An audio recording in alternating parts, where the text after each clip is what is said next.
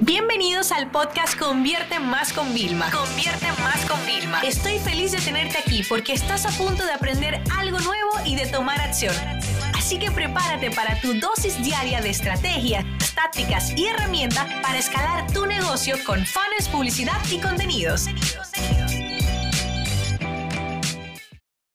Y bueno, ustedes saben que ha llegado el viernes y me encanta que cada vez recibo más mensajes en Instagram de cómo amáis este tipo de episodios donde me pedís ser más vulnerable. No sé si es que creéis que llore más nada.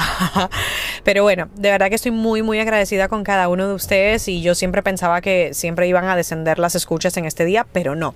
Parece que sí que es verdad que os está aportando y yo feliz. Miren chicos, esta semana es un episodio un poco difícil porque yo soy una persona muy determinada y también soy ambiciosa y quiero que te quites una cosa. Si desde pequeño te han dicho que ser ambicioso es malo, que no se puede, mentira. Uno puede ser ambicioso sin llegar al borde de los extremos de deprimirte o sentirte triste si no lo consigues, ¿vale? Pero uno tiene que sentirse como que, óyeme, uno puede conseguir más. Entonces yo soy determinada y ambiciosa. Entonces a mí me gusta estar como muy planificada y es como, no sé, probé un estilista de pelo nuevo y le dije, oye lo que hay, dime el plan, cuándo tengo que volver, qué es lo que vamos a hacer. O sea, yo soy así. ¿Qué pasa? Yo estoy en el proceso de la compra de la casa, como ustedes saben, llevamos hablando de eso, no sé, pues ya dos meses mínimo será que llevamos hablando. Y luego también, bueno, no sé si ustedes saben que yo estuve con el tema de Invisalign, me habrán visto ya que no los estoy utilizando, pero era porque íbamos, hicimos una pausa eh, esperando que llegaran y se supone que yo me tenía que poner algo, que no me lo puse, pasé. Entonces, bueno, todo lo de la casa que yo se supone que tenía que haber firmado hace días y todavía no he firmado, me ha hecho entender que tengo que seguir desarrollando el tema de la paciencia y entender que hay cosas que salen fuera de nuestro control y que aunque a mí me gusta tenerlo todo bajo control y lo que te digo, ser ambiciosa, ser determinada, tengo que aprender que a medida que voy asumiendo más responsabilidades, me voy dando cuenta que la paciencia es algo sumamente importante. Y con esto, ¿qué te quiero decir? Que muchas veces nosotros, no sé, en mi negocio ahora mismo, pues nosotros estamos trabajando duro para conseguir eh, ocho cifras en un año, ¿no? Entonces, este año eh, no lo vamos a conseguir porque mm, nos hubiera faltado hacer más cosas, pero bueno, ya sabemos lo que tenemos que hacer en 2020 para ver si es el año que vamos a facturar más de 10 millones en un solo año. Ojo, hablo de facturación, te voy a ser sumamente honesta.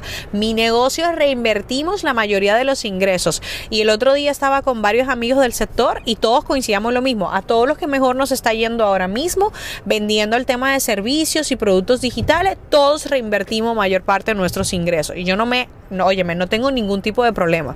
Creo fielmente que parte del crecimiento es ese y me siento de verdad muy agradecida por el tipo de negocio que hacemos y los tipos de márgenes que nos podemos permitir. Porque hablando ya con grandes empresarios, sus márgenes a veces cuando son de un 10%, 15%, están felices porque aún así generan beneficios, ¿no? Entonces, bueno, ¿qué pasa? La paciencia. ¿Qué estoy haciendo, Vilma? ¿Qué tú haces para estar tan paciente? Señores, ustedes no se lo van a imaginar, pero estoy entrenando, ustedes saben que yo tengo entrenadora, y ella me dice, oye, yo no sé si es la, la, rabia, la impotencia que tú tienes dentro, pero wow, o sea, está sacando una fuerza donde no es. Entonces estoy canalizando la impotencia que te da cuando no eres una persona con con esa virtud de la paciencia, ¿no? Entonces tengo que buscar cosas para desahogar toda, toda esa energía, ¿no? Al, final del día. Entonces eso es lo que estoy haciendo también. Eh, estoy haciendo como por ejemplo cuando nos cambiaron cuatro días, ¿vale? El tema de la firma y eso consistió en tener que cambiar todos los proveedores, todo lo que tenía, todo el plan. Inclusive ya yo había comprado los billetes para mi familia que vino a ayudarme, o sea, todo se cambió. Entendí algo muy claro, chicos. Y es que tenemos que tener siempre muy claro ese gran plan B. Y que al final tenía que buscar cómo seguir canalizándolo. Entonces, el deporte lo hago en la mañana, pero cuando me pasan estas malas noticias durante el día, ¿qué hago yo? Lo primero que hice fue que ayer, eh, día antes de grabar este episodio, recibí una muy mala noticia que me cambió bastante más los planes.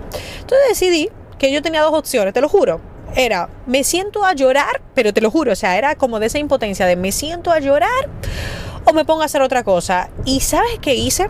Diseñé una diapositiva espectacular para comentar la estrategia de Nuggets, de estos vídeos que llevan las cintas que ya hemos hablado en el podcast, la estrategia que realmente nosotros utilizamos para que un solo contenido de base se convierta en muchos contenidos y se convierta realmente en el método que te da la mayor visibilidad con la menor inversión y conversiones. O sea, pero una ida de olla que cuando llegó José a la oficina, él se fue a entrenar, él fue a canalizar esa, ese cabreo entrenando. Vuelvo a la oficina y le digo, José, he hecho esto, ha sido solo una diapositiva, pero ¿tú qué crees? Dice, ¿tú te has, hecho eso ahora? Y digo yo, sí, en la hora.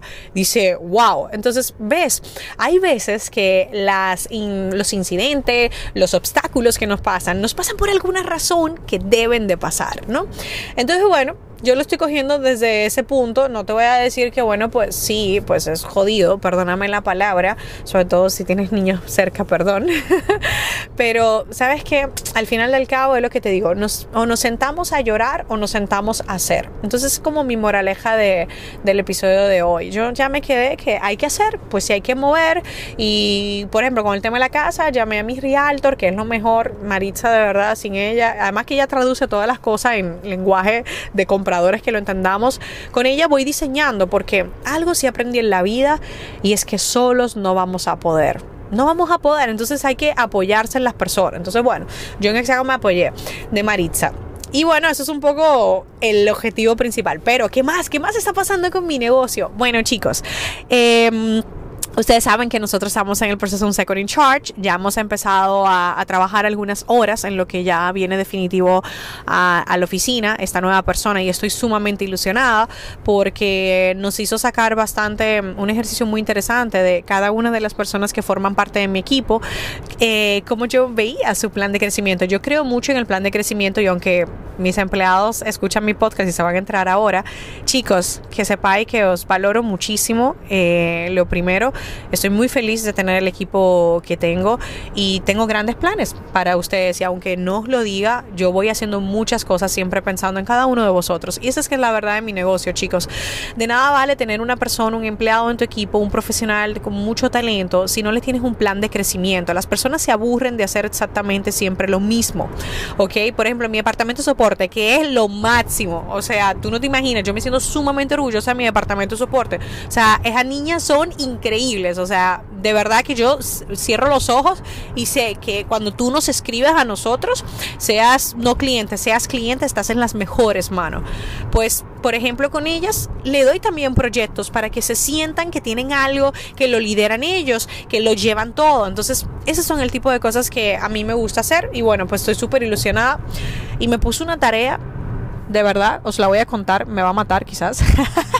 porque haga eso, pero me puse una tarea que decía, dime tres cosas que quieres seguir haciendo, Vilma, y una que no quieras. Y claro, me dice, esto en dos semanas que nos volvemos a reunir. Y yo, yo ya lo hice, o sea, yo ya lo tengo en mi eh, cosa de notas, ¿no? Y era como, por Dios, si tengo 10 cosas que quiero seguir haciendo y 10 que ya no quiero seguir haciendo, ¿por qué me pones la limitación? Pero bueno, ya os contaré un poquito y sobre todo en este, en este episodio de los viernes os pondré bastante el día de cómo ha ido surgiendo todo este cambio de realmente darle el control a un nuevo director que te ayude a gestionar toda esa parte.